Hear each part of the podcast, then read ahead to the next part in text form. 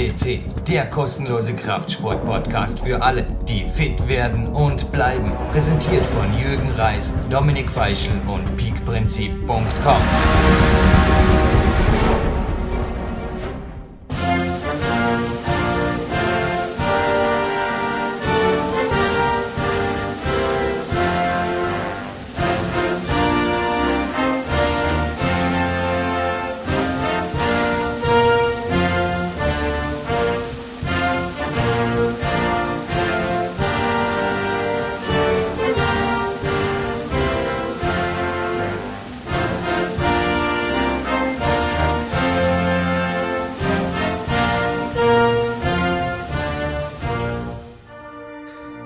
With the American National Hymn, Jürgen Reis welcomes you to Plating Podcast 252 on the 1st of August. And on the other side of Austria, it's a honor to welcome the strongest middleweight man I ever learned to know, and my friend Dominik Feischl. Welcome on PowerQuest CC. Hallo Dominik.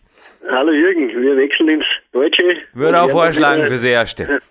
und wechseln aber dann wieder auf Englisch. Das ist mittlerweile eine Standardsprache bei uns. Wir haben euch gewarnt, sogar die Eva war dabei mit der Warnung. Und zwar beim Bindhammer Podcast. Und jetzt können alle zeigen, ob sie, egal ob bei English as a Second Language Podcast oder wir immer brav Englisch gelernt haben, aber es ist auf jeden Fall wert, heute wieder mal Englisch on top zu sein, Dominika. Ja, absolut. Äh, nicht das erste Mal.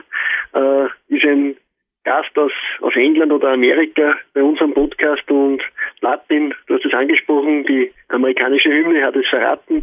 Er kommt aus den Staaten, aus den Mekka und wir haben da schon in der Vergangenheit Leute wie einen Gerard Bess, einen Pavel Zazzolin, einen Matti Gelliger und viele, viele andere, einen Steve Maxwell nicht zu vergessen. Und ja, ich, ich glaube, wenn ich das jetzt alles aufzähle, dann ist die Sendung vorbei und wir wollen uns auf das heutige Platin-Interview konzentrieren. Aber es ist schon sensationell, was da in der Zwischenzeit alles zusammengekommen ist. Ja, aber es ist das erste Mal, dass ich mir heute was von der Homepage ausgedruckt habe und mich entschlossen habe, das kommt an meine Mentalwand. Und zwar der Machine Bio heißt es da. Und das ist nicht etwa ein Lebenslauf, wie ich ihn zuerst erwartet habe, um mich noch besser auf dieses Interview vorzubereiten.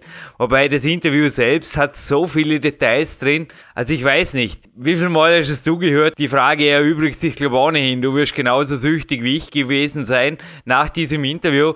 Aber ich habe es jetzt heute beim Stretching am Morgen sicherlich zum 20. Mal, ist vermutlich nicht übertrieben, angehört und wieder sind mir Details zu Ohren gekommen, die ich vorher einfach überhört habe, weil der Mann spricht sehr schnell, sehr faktengeladen und auch vor allem von Zahlen und Leistungen. Ich glaube, wir werden uns dann im Abspann noch einmal unterhalten, die ihresgleichen suchen. Einer der stärksten Männer der Erde ist vor dem Mikro gewesen im Interview mit Dominik Feischl. Ist das richtig formuliert vom Jürgen Reis?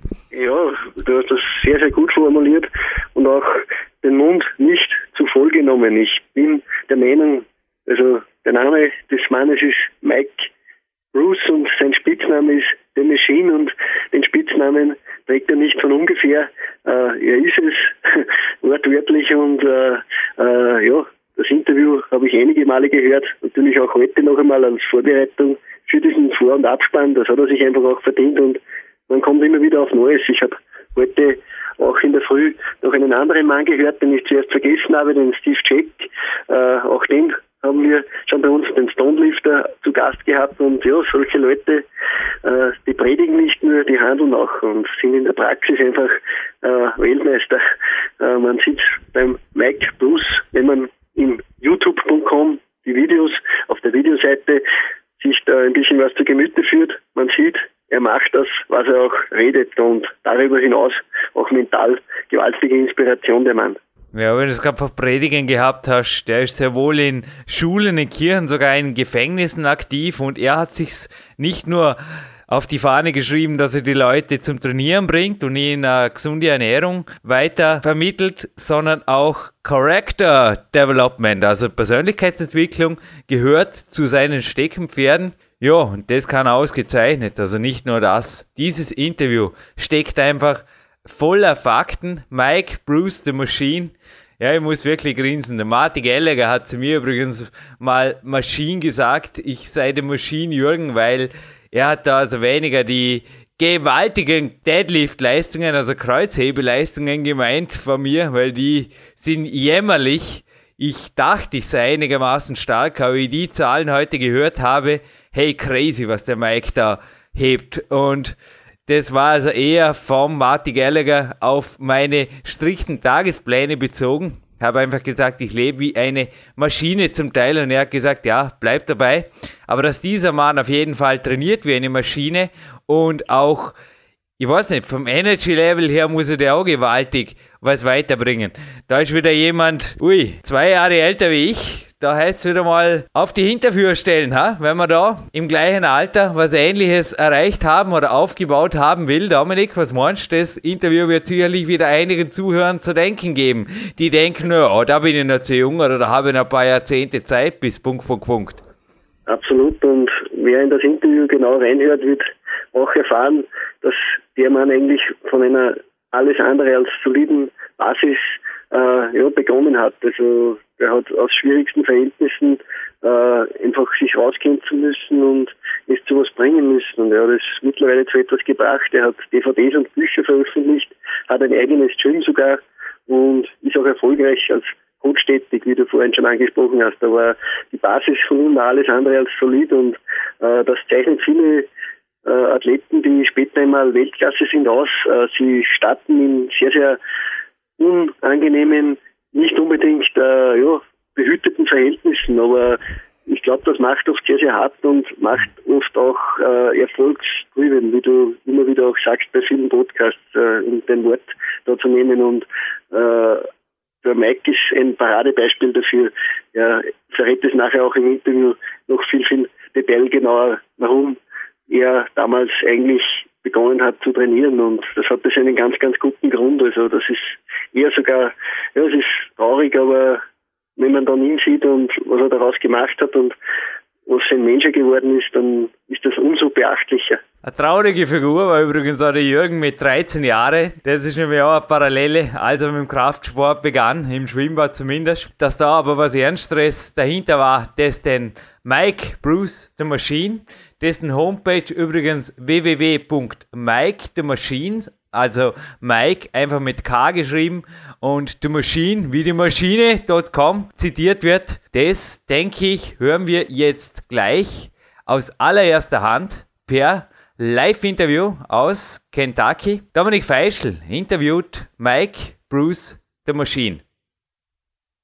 Hello listeners of PowerQuest CC, this is your host Dominic Feischl and I have the, the great honor to welcome Mike the Machine Bruce and uh, some people might know him. He's he's one of the strongest guys here around the world, and uh, it's a pleasure for us to have you here. Thank you, Mike, for being on the call.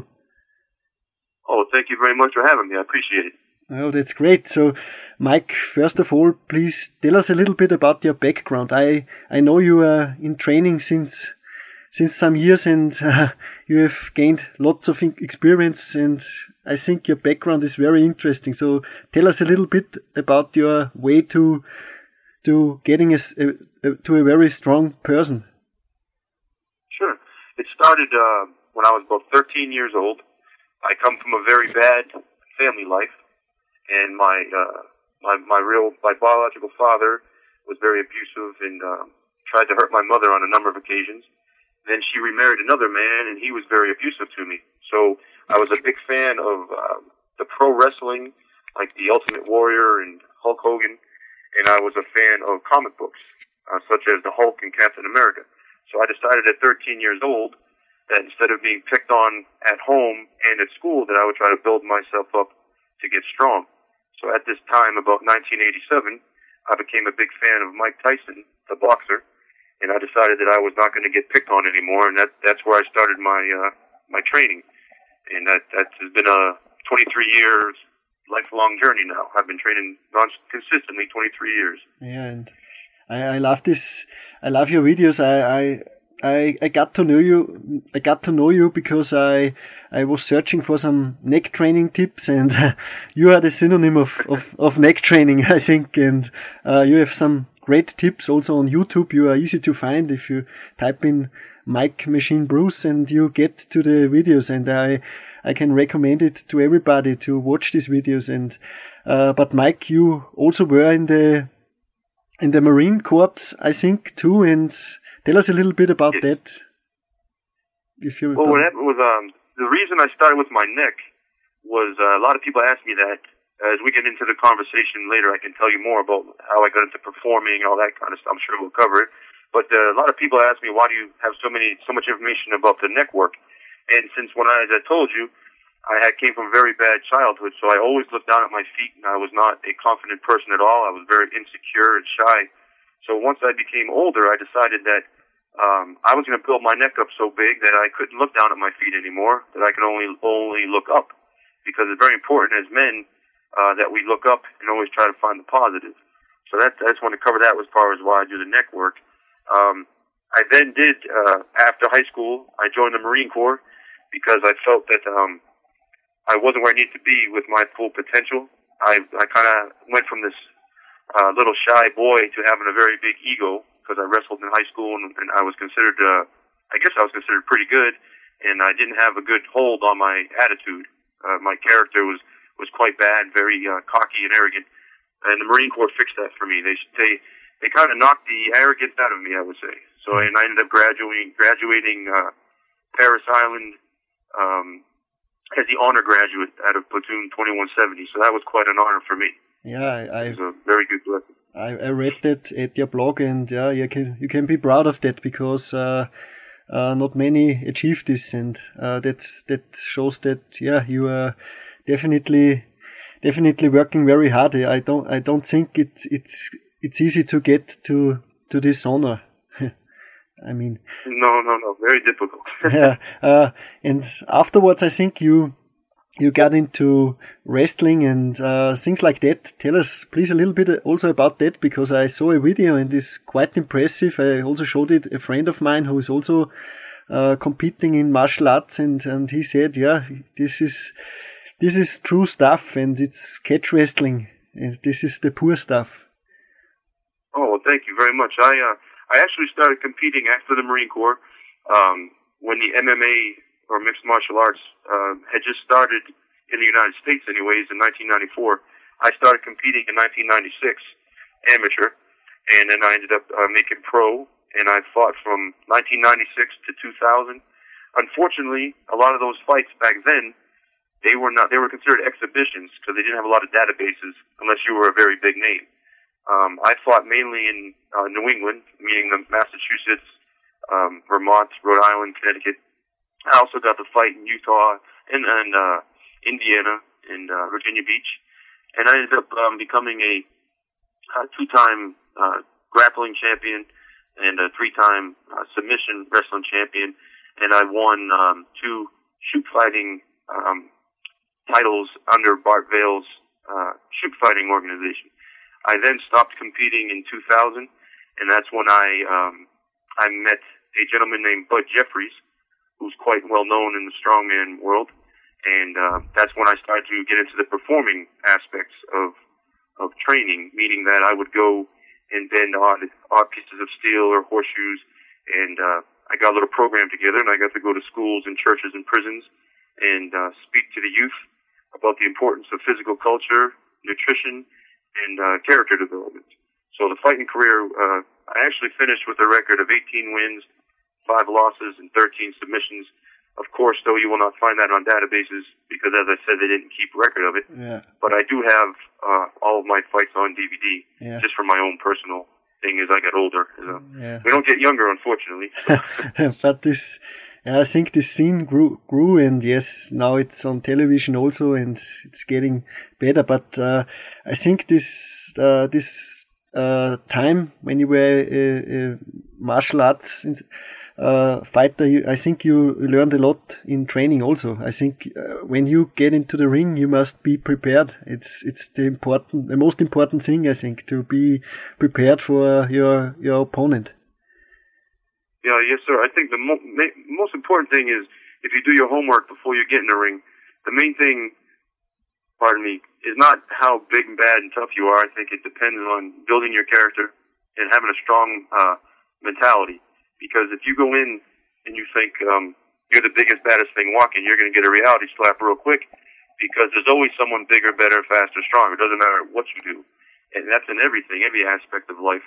I just love to compete, and um, I love to wrestle or grapple. Um, I'm not a jujitsu guy by any means, uh, but I love to roll, and uh, it was just a good a good time. But um, Yeah. it's it's grown so much in popularity. I'm glad I don't fight anymore. I really don't want to get punched in the face or squeezed. I'd rather bend the horseshoe for somebody. okay, that's that's okay. That's okay.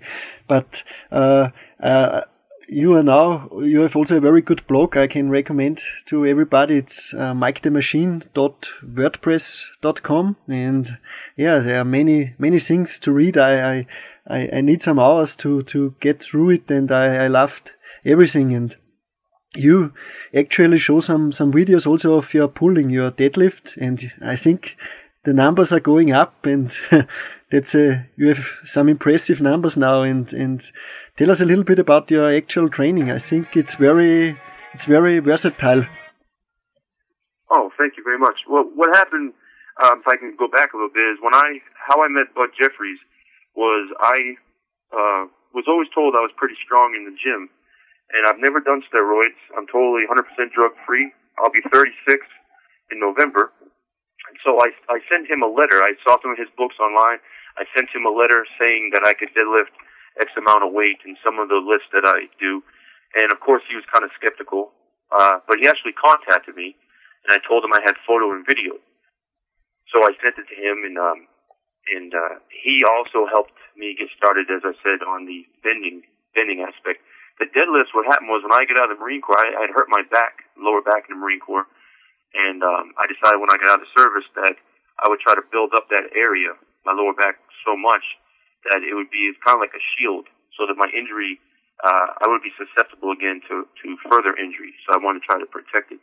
Um, and what I did was, the heaviest I've ever been was 241 pounds at my biggest. Um, I generally like to stay below 200 these days. I feel much better. Uh, my waist is about a 31, um, which is not too good for deadlifting, as I, as I might add.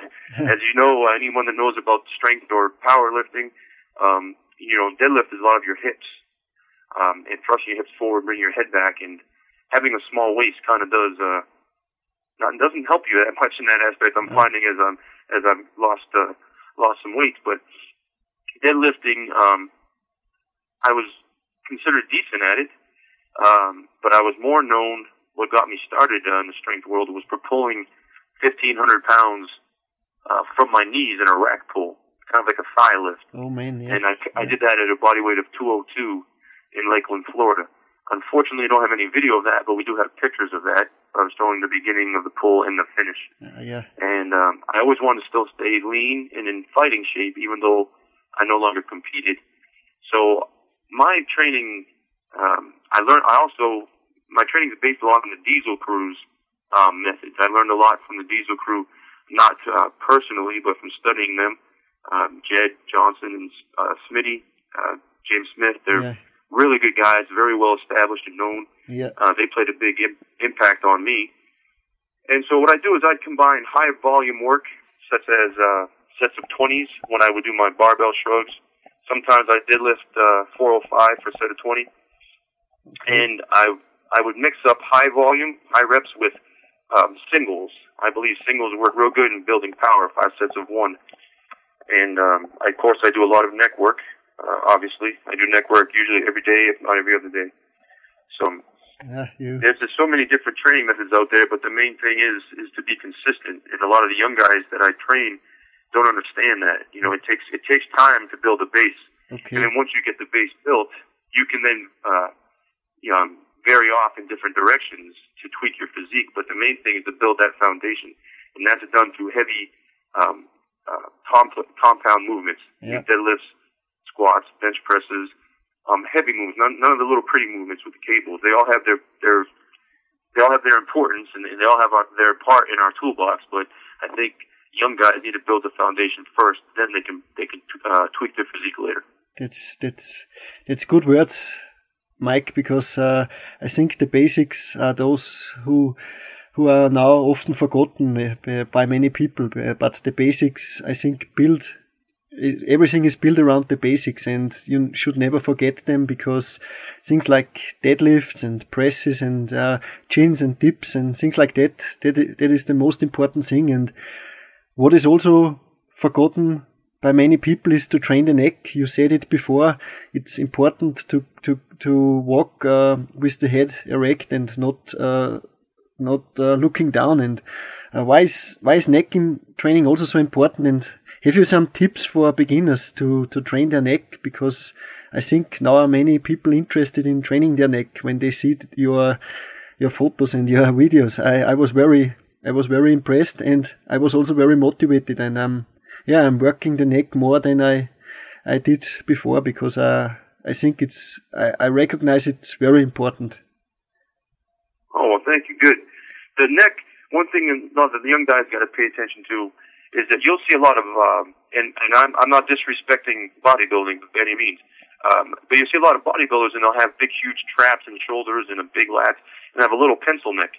And number one, it doesn't look good with the physique. But since uh, we were talking about MMA and, and grappling, you know, wherever in, in any kind of grappling, judo, wrestling, whatever it may be, wherever your your head goes, the body follows. So if you're looking down at your feet all the time and you're competing against someone, well, you already defeated yourself because they're going to grab the back of your head and they can control you. So you might as well make the most of what you have. So you build your neck up to the best of your ability. That way, it, it's kind of a defense mechanism. You can resist the other, your opponent pulling you or controlling you. Now, what I always have my guys do when I train them to start off with is three basic exercises. Now, there's very many different exercises that people will talk about. Um, my top three to start off anybody is laying on a bench on your back with a plate on your head, hanging off, your head's hanging off the bench. You do a neck curl. Your hands are just handles.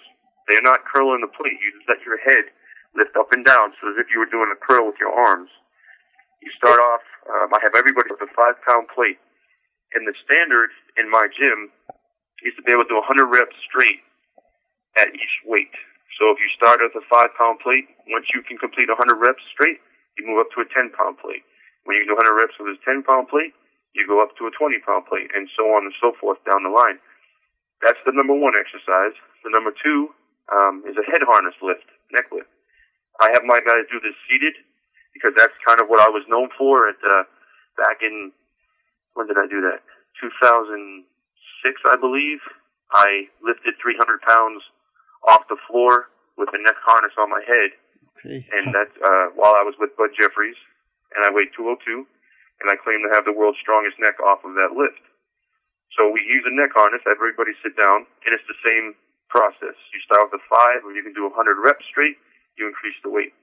And then finally, third movement is laying on the bench sideways with your head hanging off of it, and you put a plate on the side of your head, and we work the side of our neck. And again, that is for 100 reps straight. And now generally, I will have people, as they get more advanced, they will work up to doing three sets of 100 uh, reps, which is actually 300 reps per exercise. I believe in really high volume on your neck. Um, lower lower weight work. I mean, I'm sorry, heavier poundages, lower reps. I don't generally do that with my neck, only because I think there's too much body movement involvement when you do that, because you have to really jerk your body up to lift something that heavy. Um, it does have its part, just not for beginners. Okay. Oh, that's very good tips, and uh, thank you for this, Mike. Uh, I think also I said it before on YouTube when you type in Mike the Machine Bruce and neck, you come to this very good videos. You explain it there. Also, in you can see the pictures, and ah, it's it's a good thing to start with. And I'm also a proponent of saying yes, volume is better on neck because uh, yeah, the heavier it goes, the more you jerk it, and uh, yeah, it's not that good, I think, with the neck because yeah, it's a it's like many areas of the body you must pay attention and and and it's like everything you can't you can it's easy it's easy to move around big weights uh, falls but uh, it's better to move it correctly i think yes sir yeah definitely so uh, I'm interested in in your thoughts about bodyweight training, uh, Mike. I saw some some in some video shoots also that you were climbing the rope and yes, things like that. And I'm also a competitive. I was a competitive rope climber, and yeah, I definitely love this exercise, and I think it has its part in many regimes. Is it in the military or in mixed martial arts, rope climbing is definitely a very good exercise. What what are your thoughts about this, and also about chins and dips and yeah, things like that? I think I love rope climbing. Um, I know you had told me you were a competitive rope climber. I started climbing ropes um, in the Marine Corps. That was one of the drills we had to do, and uh, I think that every, in, in my own personal opinion, in my gym, again as a standard, every man has to be able to do a pull up or a chin up. You know, you either have your hands under the bar or over. I think um, being able to master your own body weight is very important. I'm sure, as you know, that there's a lot of guys that can uh, bench press 500 pounds, but yet they can't do a pull up. Um, rope climbing is amazing. A lot of gyms don't have ropes unless you go to a gymnastics academy. So, as you said, uh, as you saw in one of my videos, I have a clip of how I improvised. Um, a lot of gyms will have a cable uh, crossover machine where they have a chin up bar and they'll have uh, you can do your push downs for triceps and whatnot. So I just took a rope and I doubled it up and folded it over the rack, and I sat on my my backside and uh, pulled myself up the rope. I think rope climbing, um, chin ups, dips are awesome mass builders. Um, if you're I- increasing more calories than you're burning, uh, that's one thing I want to touch on. Everybody asks me all the time, how do you gain muscular weight? Is it doing heavy weight, low reps, high high reps, uh, no weight? Um, the main way to put muscle weight on is to take in more calories than you're burning. It's that simple. And uh, any guy out there that doesn't have access to a gym, you can get outside, get some heavy stones, put a uh, rope up in a tree, do push-ups, handstand push-ups, body weight squats, dips, drink a whole bunch of whole milk. You don't have money for protein, increase your caloric intake, and you will definitely gain muscular weight. Some of it will be body fat if you're all natural, not taking steroids. Um, but man, be, for you being a competitive rope climber, that that's impressive because uh, I I love doing bodyweight exercises, but I could uh, only imagine what it must be to be a competitive rope climber. You must be top of the food chain.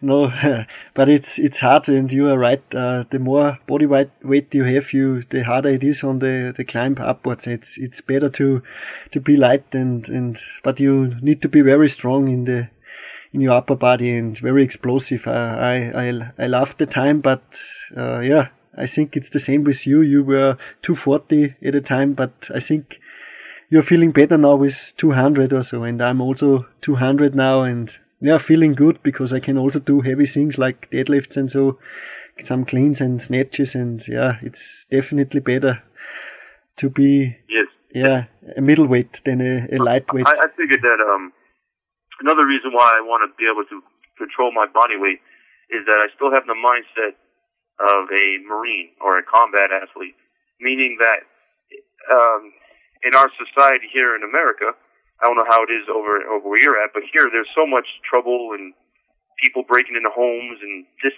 bad things that I want to be able, if if the house was burning or I had to I had to climb up to a, a window or something like that, I want to be able to do that with my body weight. I don't want to have to not be in full control, and I think it's important as a combat athlete, which is what I consider myself, to be able to pull myself up into a building or pull myself up to a window or out of a window or, Yeah. uh, you know, deadlifting, as you said, I, I weigh 198 and I just posted a new video. I, Yeah, I pulled 645 yesterday. that's And I. I do a lot of deadlifts too because I figure, Lord forbid, if I had to pick up the back end of a car. Um, I think it's good to be general all around, not just some big guy that can't get out of his own weight.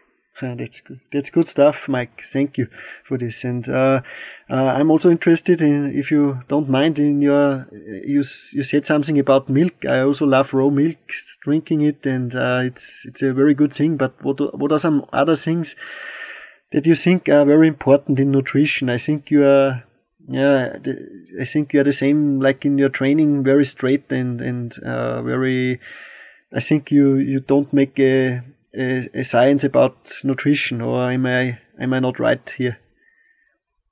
Oh, sure. Um, by no means am I a nutritionist. Um, however, when you've been doing something for long enough, like I said, 23 years, uh, you come to know a little bit about how to dial your own body in. I think nutrition plays a huge part, um, even more so than your regular training, because you can train all the time and bust your tail in the gym, and if you're putting a bunch of junk into your body, um, it's going to affect you. You're going to feel sluggish. Um, you're basically defeating the whole purpose of your workouts by eating a bunch of junk. Um, so I think it's very important that we eat uh, as clean as we can.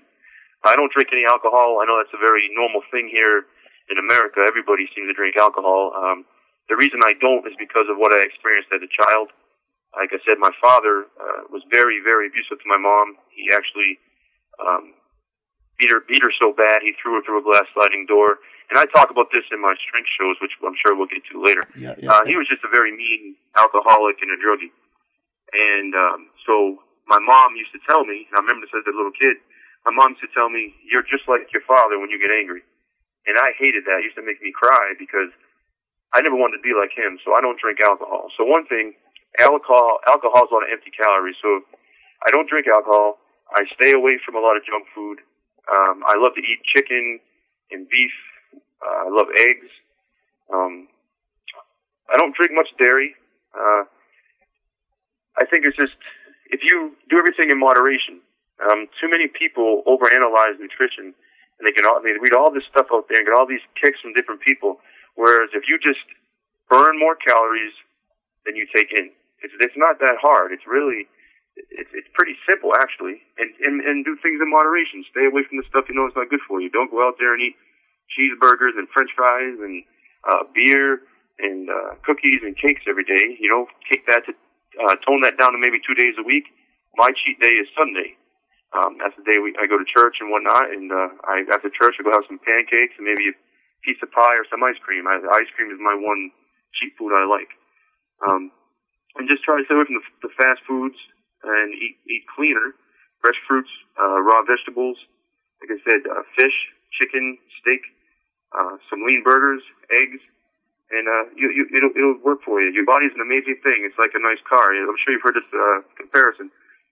In America, we have people with beautiful cars. I mean, gorgeous cars. Not a spot of dust or dirt on them or anything. but the person who owns the car is a big, huge, fat guy. and uh, you're wondering, what's wrong with this picture? Why is this person not taking care of themselves, but they're taking care of the car? And the car's going to be here long when they're gone. So uh, I think make smart choices and um, train hard, and you you can. It, it makes it easier to eat those bad foods when you're already in shape. oh, that's I hope that was ag- kind of was that okay explaining. oh, very good. Oh, man, Okay. Mike, you are releasing a lot of good stuff. it's it's what I what I thought of this interview. It's very good to hear this, and thank you. Uh, Oh, good. Thanks, you, thanks for having me. I'm really having a good time. yeah, yeah, we have we have many listeners here, and uh, you you wrote me also to maybe you are coming to Germany in maybe not not this year, but maybe, and uh, well, that's a very good thing. And uh, maybe you can tell us a little bit also about your your projects. Uh, you told us that you uh, speak in churches, in, you speak in school, in schools, in jails, and uh, everything like that. Uh, I think this is a very big part in your life. Also, uh, you, you, I think you want to learn many people that that it's yeah the world is not easy, but you must fight through it. And wha- what are some uh, of your thoughts about your your tours through your the schools and so? Yes, there, there's a good shot, good uh, possibility. Excuse me, uh, good possibility this year that I may be coming to Berlin or uh, I don't know if I'm saying it right. Leip, Leipzig, L E I P I C Z. Leip, uh, Leipzig, okay. yes, yes, yeah, you are right. That's Yeah. in, in East Germany. Yeah, yeah, that's Okay, but yeah. that's not it's not booked yet. But there's Okay. a bunch of schools okay. at connection over there. So uh, That's good. there's a bunch of schools. I sent flyers out in a, a promo um, Okay, promo VD also. that's good. So, uh, Yeah, you say you. yes, sir. I think you will also send a promo DVD to me, and uh, I think I, I maybe can can arrange something for you, and and uh, it would be good to have you here. And uh, Oh, I'd love to come, man. I, I saw your uh, your video with your training outside. Man, I would love to come over there and help some of those guys out. yeah, you And um, you're welcome. but yeah, we'll tell you about my uh, Yeah, That's But good. but what I do, I don't I don't want to get off track.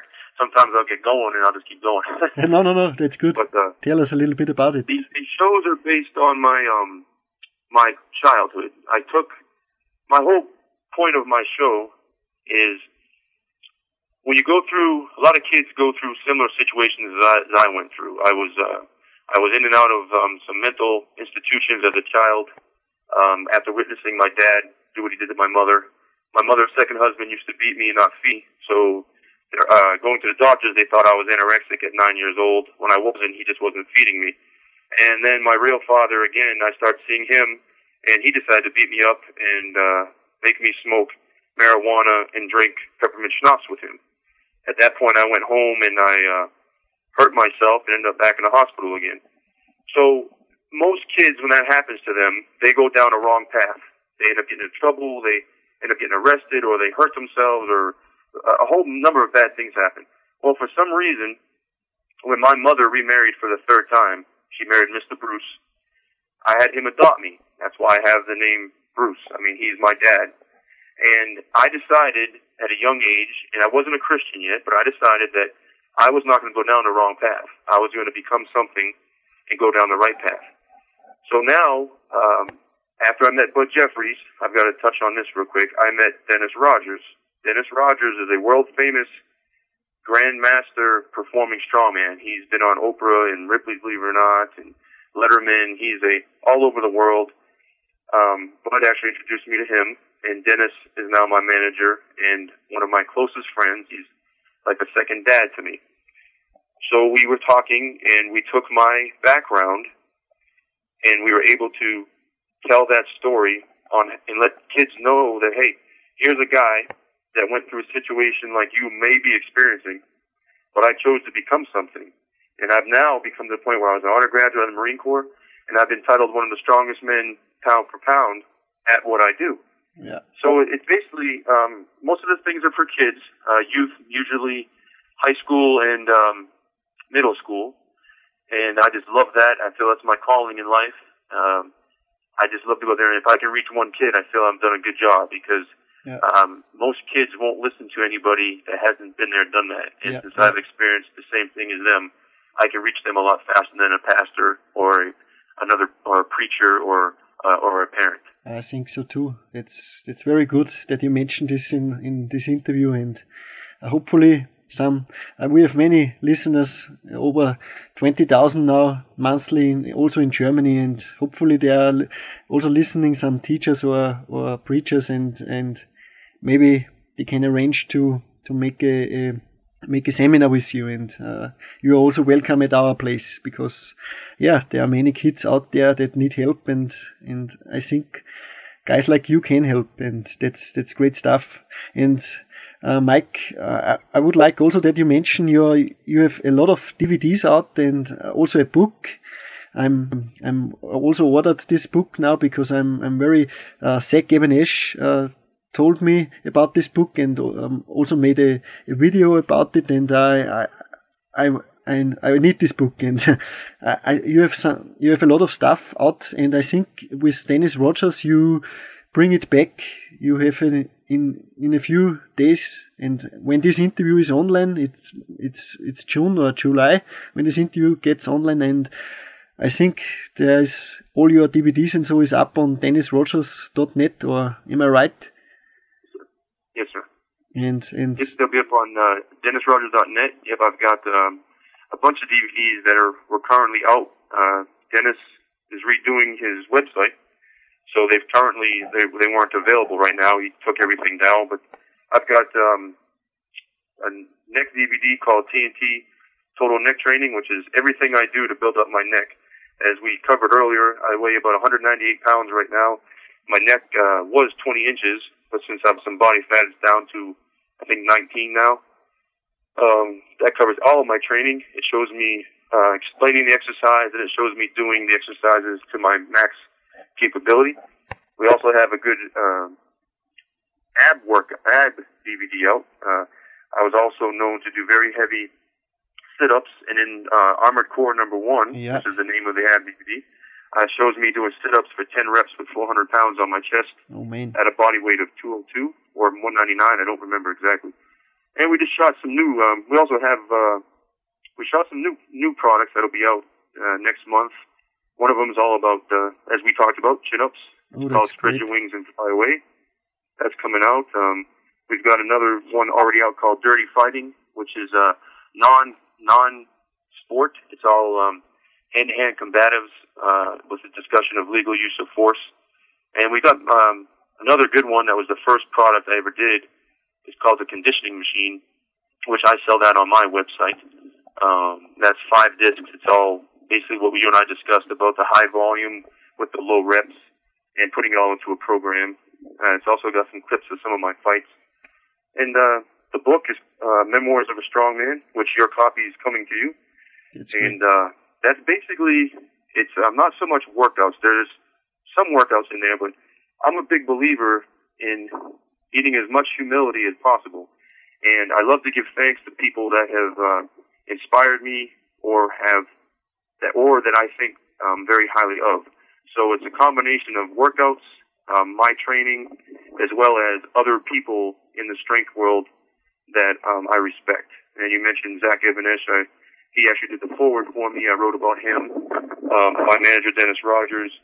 Uh, some other guys that you might have heard of. Chris Rider, who's probably Yeah. one of the best horseshoe benders in the world.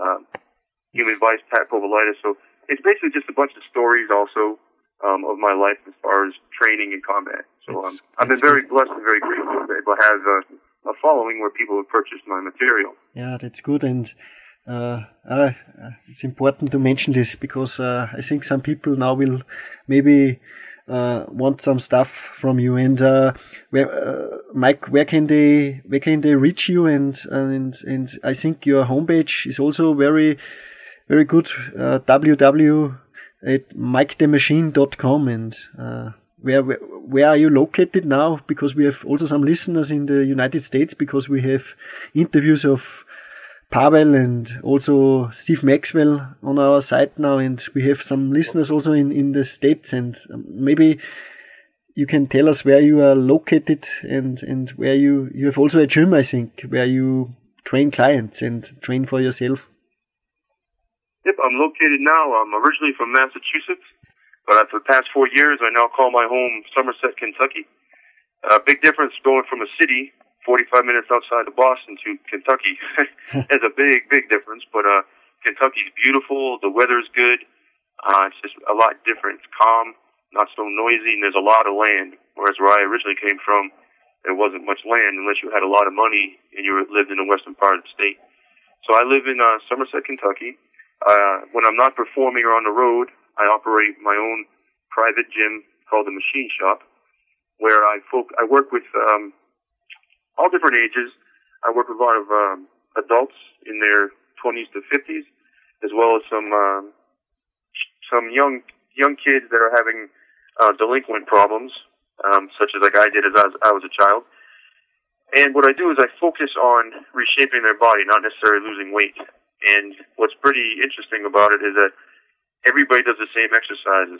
So some of the exercises that I've kind of been known for, um, I'll have someone that's 18 years old working out next to a 52, 52 year old, and they'll be doing almost a similar exercise. Might be for different reps because obviously they're going for different things, but they all push each other. There's no individuals in there. There's no egos. I run a tight ship, and um, That's their good. whole goal is not only to help themselves, but to help each other. But I got to say though, none of the women do neck exercises because we don't we don't want women having a big bull necks. They, wouldn't look good. okay, So they don't do the neck work. okay, that's okay. uh, we, uh, I think we as men, we also like this more.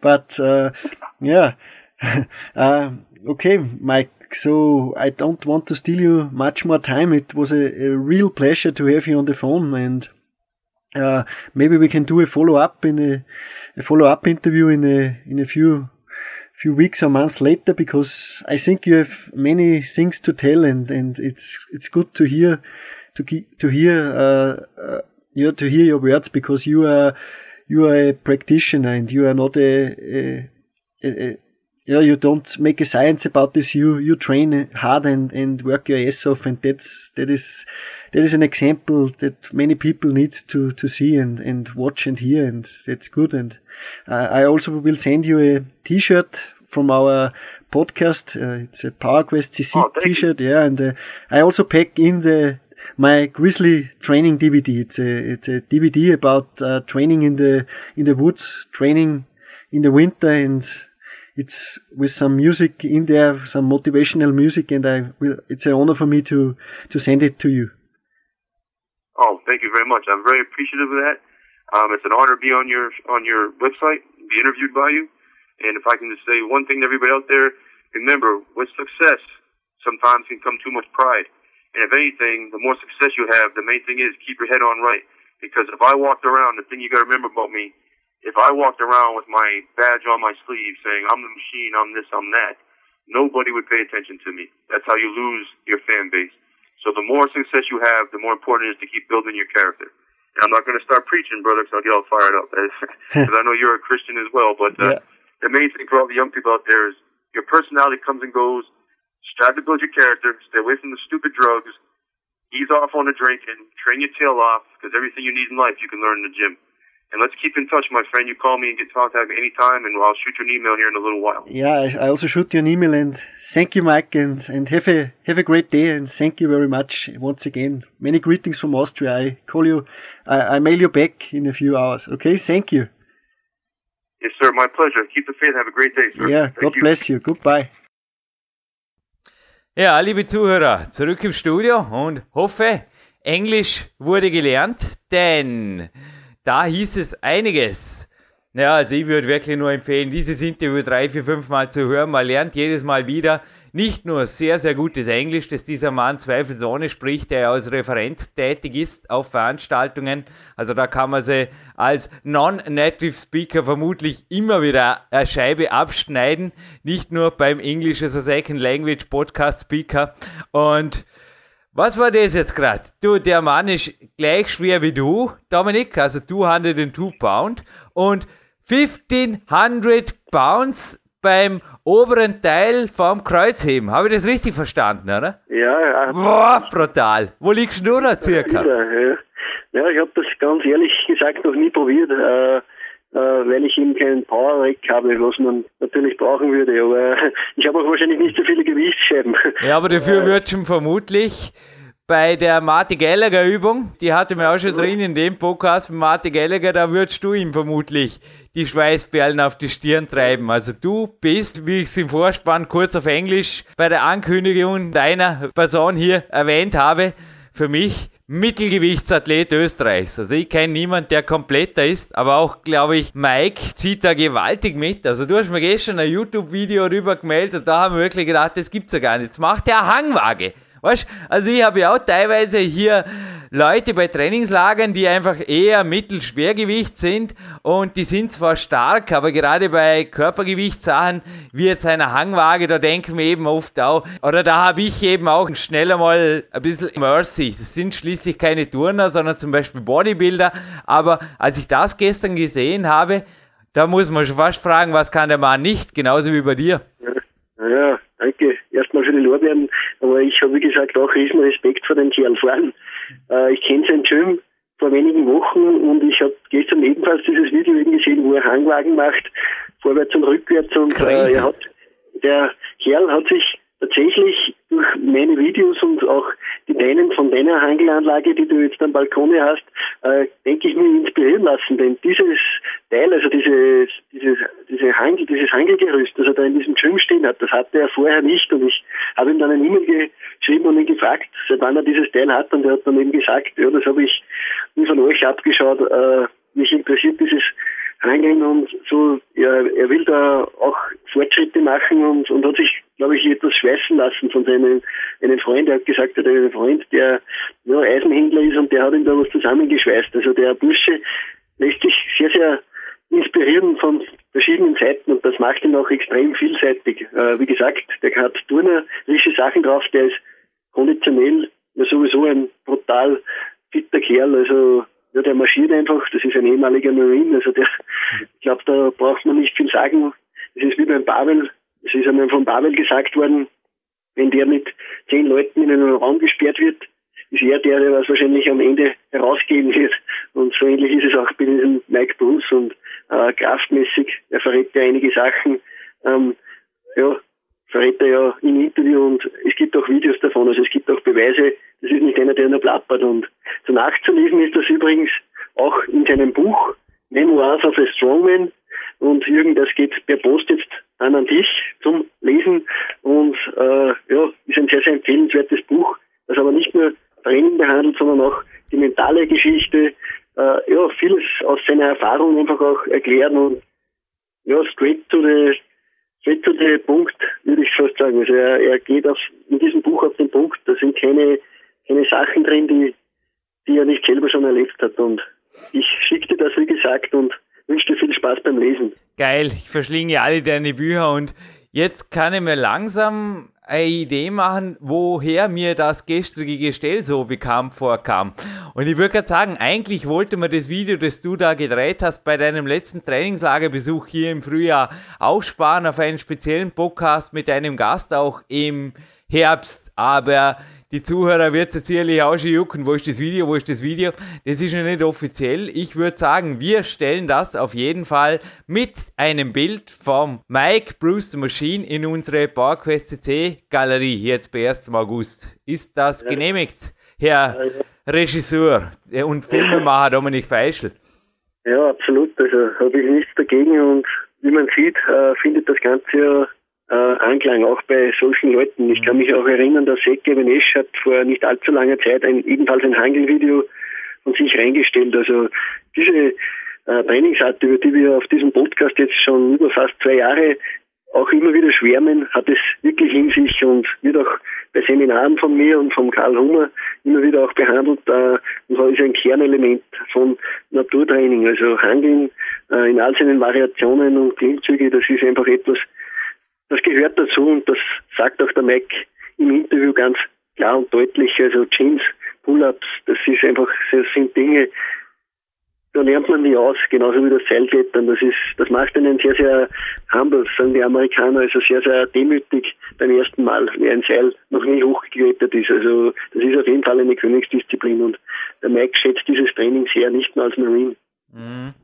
Habt ihr übrigens ein paar Spezialübungen zum Seilklettern. Also Seilklettern Professional könnte das Buch eventuell mal heißen, dass es den vom Dominik gibt. Aber wart's ab, du machst schon einmal in die Richtung auch noch was. Aber fürs Erste bleib beim Filmen, weil das machst du also wirklich auch. Ich denke auch den Hörern, die haben ohnehin eine riesen Hochachtung vor dir. Aber mir ist lieber, du fokussierst dich, wie auch hier, auf das, was du machst und gibst die Sachen auch so weiter mit der Vorbereitung und dem Respekt vor den Leuten, weil wie lange hast du denn auf das Interview vorbereitet? Also, dass ich mal zu einem Englisch-Wörterbuch greifen muss, um den Dominik Feischl zu verstehen, das ist ja cool, hey. das ist ja Wahnsinn. Ist das normaler Standard-Maturantenwortschatz, den du da mit Versatile und Co. eingesetzt hast, lieber Herr ja. Feischl? Ja, ich glaube, wir lernen beide sehr, sehr viel Englisch auch. Ich kenne es auch von deinen Interviews.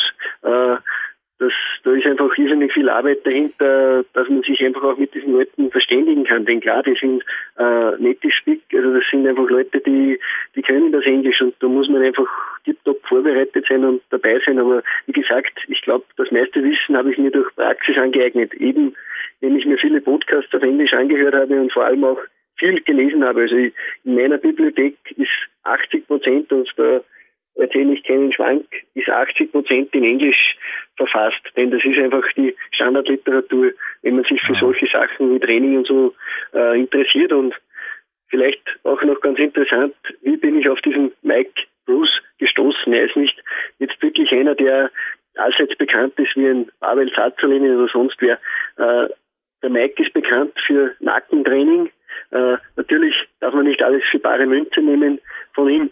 Äh, er ist ein, eine Koryphäe, er trainiert vor allem aber jahrzehntelang schon und natürlich arbeitet man sich auf äh, 1500 Pfund. Äh, bei solchen Sachen arbeitet man sich nicht von heute auf morgen hin, sondern das geht über äh, Jahre, Jahrzehnte und genetisch ist der Bursche sicher natürlich auch kein Benachteiligter, aber Genetik will ich da gar nicht zu viel sagen, denn wie gesagt, er hat sich vom Boden hinauf aufarbeiten müssen und ich bin auf den gestoßen. Ich habe gesucht nach Routinen, nach Trainingsplänen für Nackentraining, denn ich habe ja im Winter einen kleinen Unfall gehabt, wo ich mir neben der Nase, die ich mir gebrochen habe, ja, habe ich mir, habe ich mir auch den Nacken etwas verstaucht und ich wollte einfach diesen Bereich stärken, um für die Zukunft gerüstet zu sein. Und ich weiß, Kampfsportler und solche Rennfahrer, äh, der Daniel Devicini ist da auch ein Experte, der ja bei unserem Podcast auch schon ist. Rennfahrer benötigen einen sehr, sehr starken Nacken und der Daniel Devicini, der trainiert einen sehr bekannten Rennfahrer, den Christian Klien, ein österreichischer Formel 1 Pilot und die wissen ganz genau, dass das ein sehr sensibler Bereich ist, der gestärkt werden muss. Und äh, ich habe mich dann eben im Interview, also im Internet informiert und bin sofort auf diesen Namen gestoßen, denn er ist der Inbegriff für Nackentraining, verrät es ja auch im Interview, was er gerne macht und ich bin hart am Arbeiten an dieser, an diesem Bereich. Also das ist für einige ist die Griffkraft vielleicht oft etwas, wo sie daran arbeiten müssen und bevor man da jammert, man hat keine Griffkraft oder ja, man hat keine Kraft im Bauch oder sonst wo, sollte man einfach dann beginnen, äh, an diesem Bereich zu arbeiten. Und ich bin fast jeden Tag jetzt oft nach der Arbeit stehe ich noch äh, ja, um 9 Uhr war es am Sonntag zum Beispiel nach der Arbeit, stehe ich noch in meinem Trainingsraum und trainiere noch 15 Minuten oder so, 20 Minuten den Nacken nach der Routine, die ich von Mike Bruce gelernt habe. Und äh, es gibt einfach keine Ausreden. Wer zum Beispiel im Griff schwach ist, der nehme die Routine, die der Matti Gelliger empfiehlt und arbeite, man soll sich jetzt umgangssprachlich gesagt den Arsch aufreißen bei diesen Sachen, wenn man Schwächen hat. Denn ja, der stärkste Teil des Körpers ist nur so stark wie der schwächste und äh, ich hab, ich mag da gern die Praxis einfach erwähnen, denn das ist die Praxis, die ihnen dann voranbringt und Jürgen, dein Trainingsplan, du hast ja da etwas umgestellt auch glaube ich, in den letzten Monaten, äh, um für den Weltcup auch wieder gerüstet zu sein, um mit neuem Melander einzustarten. Ich denke mir auch, es sind Umstellungen gemacht worden, aber du reißt dir sprichwörtlich den A-Punkt Punkt auf. Ja, es ist natürlich auch so, wenn andere Leute sich für dich den A-Punkt Punkt Punkt zum Teil aufreißen. Also herzliches Dankeschön jetzt auch ans andere Ende Österreichs, an den Gerhard Zahecker und Co., also mein Coaches da sind oder, oder Martin Gallagher, die einfach auch ihre Zeit zur Verfügung stellen, unabhängig davon, wie viel das, das kostet. Das ist einfach immer ein Zeitbudget und jeder Coach kann einfach nur eine gewisse Anzahl Coaches ernsthaft betreuen und ein herzliches Danke, dass ich da wirklich teilweise auch dazugehören darf. Es ist, und ich habe dir auch die einfachen, aber gewaltig effektiven, aber auch knallharten Trainingsmöglichkeiten, die sich da mir offenbart haben, die letzten Wochen natürlich auch mitgeteilt es ist immer wieder, ich denke, Sport, egal auf welchem Level, ist einfach immer wieder lernen, lernen, lernen, lernen. Und ein Mann, der auch viel gelernt hat und übrigens über Nackentraining gesagt hat, we should never neglect to train our neck muscles, das war der Bruce Lee. Der hat auch viel gelernt, viel gelesen, viel weitergegeben. Aber Dominik, komm jetzt für alle, die es genauer interessiert, gib uns ein bisschen einen Einblick in deine Lerngewohnheiten, denn Normalerweise war es jetzt in der Power Quest 2 Arbeit immer die Anne K. Hoffmann, die mich mit Studien immer bei Kämpfersnacks und so weiter nebenher lesetechnisch sehr wohl auf einem anspruchsvollen Niveau gehalten hat. Und heute habe ich beim Stretching das erste Mal seit langem wieder mal ein Coolback geholt aus der Tiefkühltruhe am Landessportzentrum, weil ich gestern da eine Studie von dir gelesen habe, dass eben da Zahlen und so weiter, es war einfach Hardcore. Aber wie lernst du, wie liest du und vor allem wie viel Zeit würdest du verplanen oder einfach auch einschätzen an deiner Person wöchentlich? Es gibt das Sprichwort, man lernt nie aus und genauso ist es auch, äh, das ist nicht wieder hergesagt. Man, man soll sich fortbilden, man lernt nie aus, man sollte vor allem vor jedem Menschen viel Respekt bringen, der auch was weiß und äh, ich habe die Angewohnheit, dass ich alles aufsauge, was ich irgendwie in die Finger bekomme und äh, auch von anderen Leuten. Was ich aber unbedingt raten möchte bei all der Lernerei und so, ich muss das einfach auch wieder einmal sagen, aber es ist einfach so und ich erlebe es auch immer wieder mit. Viele Leute verkopfen sich dann einfach, die lesen nur, leben in der Theorie, äh, sind dann auch ja, in Foren Tag und Nacht aktiv und es spricht nichts gegen Foren und, und sonstiges. Da sind oft sehr, sehr gute Sachen dabei und man lernt auch sehr, sehr viel. Auch, auch ich verkehre ab und zu, wenn es die Zeit erlaubt und die Zeit ist leider rar bei mir, dann verkehre ich auch immer wieder, weil man, man, man lernt auch war super Sachen. Aber wie gesagt, es gibt ja welche, die sind Tag und Nacht in solchen so Sachen tätig, aber es ist auch viel anderes. Sind im Internet recherchieren irgendetwas zu Tode oder lesen Bücher und besorgen sich das noch und das noch und das könnte ich noch probieren. Ich bin der Meinung, man sollte immer bei seiner persönlichen Standardroutine sein und denke mir, Jürgen, das wird auch bei dir so sein, äh, du wirst nie ohne Klettern auskommen, wenn du stärker im Klettern werden willst. Also ich denke mir, man muss immer bei seinem Kern bleiben, bei seiner Kernroutine. Das ist bei mir zum Beispiel ja, Klimmzüge und solche Geschichten oder Seilklettern und so. Das verlasse ich nie. Das ist ein Territorium, der Ben John sagt auch immer, die 80-20-Regel. 80 Prozent von dem, was man tut, sollte immer das sein, was man immer tut. Und 20 Prozent sind Experiment. Und da kann man ja dann auch Neues ausprobieren. Und äh, ich denke, so lebt sich am besten. Du wirst sehen, wenn du im nächsten Trainingslager bei mir bist, es werden sich ein paar Sachen geändert haben, aber zum Beispiel der Spitzname der Maschine, naja, der Mountain Lion von Mori Hofmeckler gefällt mir nach wie vor besser, aber mein Maschinen-Tagesplan zum Beispiel oder auch die ganz normalen, unter Anführungszeichen, Hangelroutinen und so weiter, die sind einfach geblieben. Es haben sich teilweise Details geändert, aber eins kann ich auch mitgeben, wenn sich auf einem hohen Niveau Details ändern, kann das trotzdem dazu führen, dass in den ersten ein, zwei Wochen so Übertraining da ist, dass ich ein, zwei Mal nicht einmal mehr das Kämpferdienst vernünftig runterkriegt habe. Es war wirklich crazy, absolut crazy.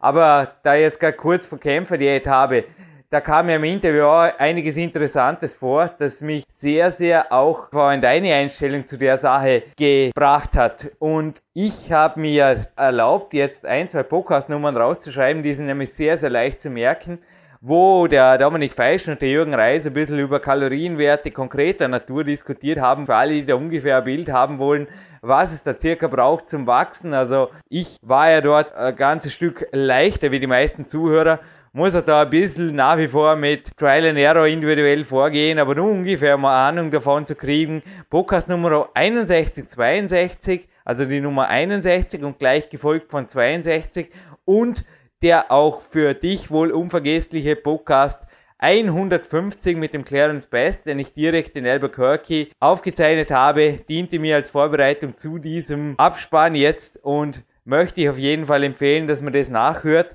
Genauso wie die Raw Milk Geschichte, die wir vielen natürlich eh noch ein Begriff sein, aber mich morgen auch wieder ins Hangel Workout begleiten und kam natürlich vor, genauso wie das Doppel ABC Training beim Platin Podcast mit Fitness Papst Steve Maxwell, ein weiterer Sportprediger, der da einfach sehr, sehr humble und da haben wir auch die letzten Worte jetzt sehr, sehr gut gefallen, der einfach humble die ganze Sache weitergibt. Denn Hochmut kommt vor dem Fall, könnte man frei übersetzt sagen, was der Mike der Maschine da in den letzten Sätzen des Interviews von sich gegeben hat.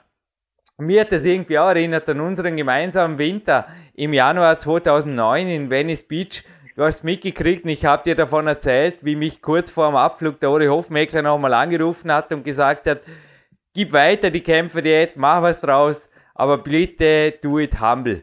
Also was er damit einfach sagen wollte, schreibe in den Büchern drüber, Jürgen, aber tu es einfach auf dem Weg. Wir haben das nicht notwendig, da Hardseller zu sein oder das Blaue vom Himmel zu versprechen oder auch irgendwo die Ernährung zu überdramatisieren. Weil wie du weißt, hat da der Ori Hofmeckler mit seinem Trainingssystem, mit seinem knallharten Trainingssystem, das ja auch aus den Marine Corps stammt oder aus den Navy Seals Ausbildungen, hat er da sehr, sehr viel Background, auch was das Training angeht. Und das übersehen, glaube ich, viele. Gerade bei der Ernährungskomponente. Die hängen sich da dann an Details auf, im schlimmsten Fall sogar an Supplementen und vergessen aber völlig, worum es eigentlich geht. Ja, ganz klare Worte, Jürgen, und kann ich nur unterstreichen. Da will und kann ich gar nichts dazufügen, denn so ist es einfach. Also Training first und dann kommt alles weitere. Und natürlich sind alles andere auch sehr, sehr wichtige Stützpfeiler, äh, ohne die das Training nicht möglich ist. Denn ich sag mal ganz direkt, äh, natürlich kann man, wenn man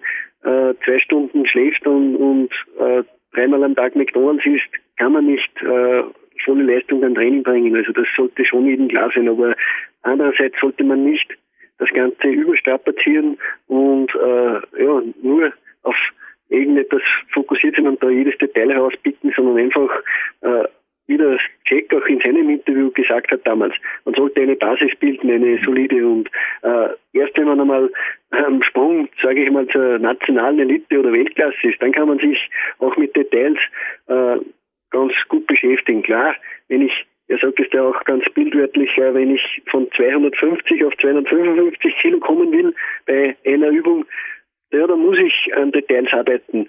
Denn da wird es dann wirklich wahrscheinlich schwierig, weil da ist jedes Kilo ein Erfolg. Aber davor muss man sich einfach einmal hocharbeiten überhaupt auf diese Basis. Und das geht einfach, indem man sehr solide ist und, und äh, harte Arbeit. Das ist, glaube ich, etwas, das der Mike Bruce äh, predigt immer wieder und richtigerweise predigt. Also harte Arbeit, das ist das, was auf erster Stelle steht. Würde ich auch vorschlagen. Und ich mache jetzt das, was ich so vor dem Interview gemacht habe. Es regnet in Strömen am 2. Juni, jetzt wo wir diesen Abspann aufzeichnen. A mir ist es das egal. Ich mache einen Soldier Walk auf einen Berg in der Nähe und eventuell treffe ja, das wäre auch schon mehrfach der Fall, wieder ein, zwei Engelsaugen zufällig, weil die Girls mit den Nicht-Stiernacken, was habe ich da am Ende gehört? Du hast ja nach wie vor auch ein, zwei Coaches weiblicher Natur, also Dominik, Kettlebells okay, aber ich hoffe ja auch, du machst da in Oberösterreich, du lässt die Frauen Frauen sein, oder? Weil ja. die haben wir nach wie vor gern mit weiblichen Nacken. Habe ich das richtig rausgehört am Ende? Absolut, ja. Und auch so wie bei der, etwa bei der Anne Schilling oder so, so, so Damen, das, das passt wirklich ideal. Uiuiui, aber übrigens, machen wir jetzt bei einem Podcast schon mal die Vorankündigung für den nächsten. Na, so schnell geht's noch nicht. Aber tatsächlich, du hast es gestern mitbekommen, die Anne Schilling ist bereits on tape. Die Eva Pinkelnick war mit mir gemeinsam im Studio und hat diese Bauerfrau, eventuell sogar Weltmeisterin in Spee, interviewt. Und da dürft ihr euch auch auf ein tolles deutsches Interview freuen. Aber ich würde vorschlagen, ihr da draußen, tut auf jeden Fall noch einmal brav das englische Interview anhören vom Mike Bruce The Machine. Eventuell ein Geheimtipp, Gorilla Camp und Grizzly Training. So nennen sich zwei DVDs für alle, die wissen wollen, was da draußen sogar im Winter, also auf der Grizzly Training DVD möglich ist vom Dominik Feischl. Und die gibt es genauso wie den warmen Teampullover, der mich jetzt auf den Berg begleitet. Ja, wird kalt, nass und lässig, möchte ich jetzt sagen. Es passt. Die gibt es bei uns im Fanshop, weil es flattern bei uns einfach täglich jetzt Provider-Rechnungen rein. Wir haben ordentlich aufstocken müssen. Wir haben die Download-Kapazitäten im FTP-Bereich einfach gewaltig überschossen im ersten Quartal schon und wir mussten aufstocken. Wir bieten gern für euch hier die volle Leistung, sind aber auch froh, wenn sich jemand mit der Gegenleistung revanchieren will, über jede Zuwendung, Dominik. Habe das richtig auf den Punkt gebracht. Absolut, wie gesagt, wir bringen weiterhin Leistung, das beweisen wir mit jeder Sendung und äh, freuen uns über jede Unterstützung, über jeden Daumendrücker, der, der auch was über hat für unseren Podcast und das auch zeigen will und zeigen kann. Und äh, ich denke mir, das ist möglich und äh, sagen schon jetzt Danke an die Leute, die Action machen. Ein Tipp kann ich übrigens mentaler Natur gerne ganz am Schluss geben. Es hat mich ja gefreut gestern, da war eine Rezension bei Amazon von einem Antidope und der hat auch gemeint, dass ihn das Navy Seals Denken auf die Füße gestellt hat, das ich im zweiten Buch Big Power beschrieben habe. Also ist mir jetzt gerne eingefallen zum Thema Mike the Machine, weil er ja auch quasi aus einer nicht sehr sportdominierten Jugend dann quasi seinen Stil gefunden hat und auch vom Militär die gerade Linie bekam. Für alle, die jetzt auf einen Ernstfall verzichten wollen, aber da schon irgendwo von dem Denken dieser Navy Seals eine Scheibe abschneiden wollen, das Mentalkapitel ist sehr, sehr inspiriert. Das ist ja das dickste Mentalkapitel, das ich je veröffentlicht habe in einem meiner Bücher. Da einfach ein Tipp am Rande am deutschsprachigen Buchmarkt. Aber ansonsten hat der Mike Bruce the Machine natürlich einen Shop-Button auf seiner Homepage, genauso wie einen Kontakt-Button, wo man ihn buchen kann, auch für Seminare in Europa. Wir haben es gehört. Er will nach Leipzig kommen, er kommt eventuell auch zum Dominik und der Dominik wird ganz sicherlich auf seinem naturtraining.at Blog noch öfters uns informieren über diesen ganz, ganz starker Mann. Absolut. Und ja, ich würde sagen, äh, wir dürfen dich entlassen auf den Berg in die frische Luft. Das Dankeschön. Das hast du verdient nach diesem Vor- und Abspann, diesen würdigen Abspann für unseren Plattingast Mike the Machine. Und ja, sagen danke fürs Zuhören und danke für jede Unterstützung, die ihr uns gebt und äh, ja, sagen bis auf ein nächstes Mal, Jürgen, du hast es vorhin schon äh, äh, erwähnt, die Anne Schilling steht vor der Tür, äh, steht wirklich auch ein sehr, sehr gutes Interview. Ich freue mich selbst schon, ich darf vorab hören und ja, wünsche allen Hörern einen schönen Tag noch und wenn dieser Podcast ja online ist, so ist der 1. August und ich denke mir, da ist der Sommer so oder so heiß. Wenn er es nicht ist, hört euch unsere Podcasts an, dann wird euch warm ums Herz.